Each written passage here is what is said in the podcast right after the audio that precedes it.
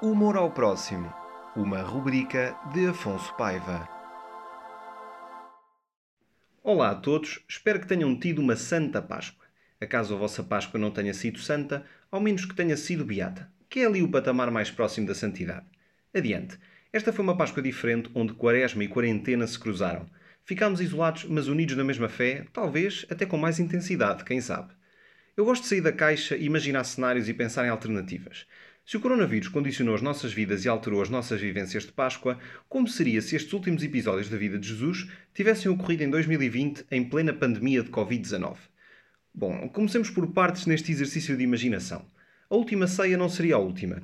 Atendendo às regras de distanciamento social, Jesus não estaria na companhia dos seus discípulos. Cada um estaria em sua casa e Jesus, a partir do seu portátil, seria o host, ou anfitrião, de uma conversa de grupo no Zoom, esta conhecida plataforma de chat online.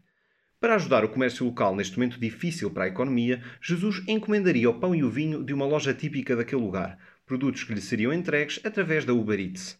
Contudo, o pedido viria trocado. Contrariamente ao desejado, chegaria na encomenda pão de mistura e vinho branco. Jesus perdoaria naturalmente o estafeta, que não tinha culpa nenhuma no assunto, coitado, e deixar-lhe até o troco, como esmola para o caminho. A certa altura desta ceia, Jesus levantar-se-ia da mesa, pegaria numa toalha e deitaria água numa bacia. Em seguida, ajustaria a câmara do computador e começaria a demonstrar o processo de lavagem dos pés para que cada um dos discípulos pudesse fazer o mesmo em tempo real. Estando só, Jesus lavaria os pés a si próprio, com água e sabão, esfregaria bem a superfície dos seus pés e faria uma lavagem eficiente dos mesmos durante mais de 20 segundos, conforme as normativas das autoridades de saúde, claro está. No final desta demonstração, Jesus atiraria que os discípulos estavam limpos, mas nem todos. Isto porque Judas Iscariotes tinha desligado a webcam ainda antes de Jesus fazer o lava-pés, e isso não inspirava muita confiança.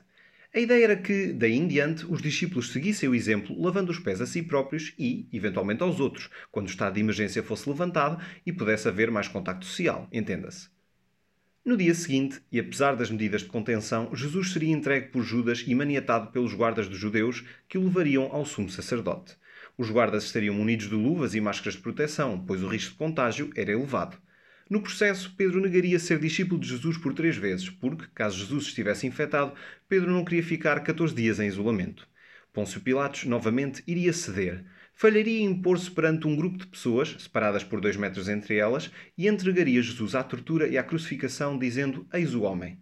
No fundo, lavaria as mãos uma segunda vez, mas desta feita com gel desinfetante que trazia consigo, um luxo só ao alcance de alguns governadores da época. No entanto, a condenação de Jesus seria interrompida, pois chegaria um drone com um recado de César. Devido ao paradigma de pandemia e por decreto do imperador, todos os eventos públicos e outros ajuntamentos seriam cancelados ou adiados. A crucificação de Jesus e dos outros dois salteadores ficaria assim sem efeito. Jesus não seria crucificado e não passaria por todo o sofrimento da Via Crucis.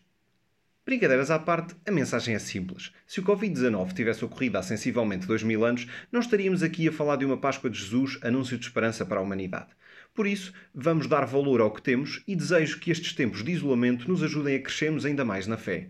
Ah, e não nos esqueçamos de, daqui em diante, dar mais alegria e humor ao próximo.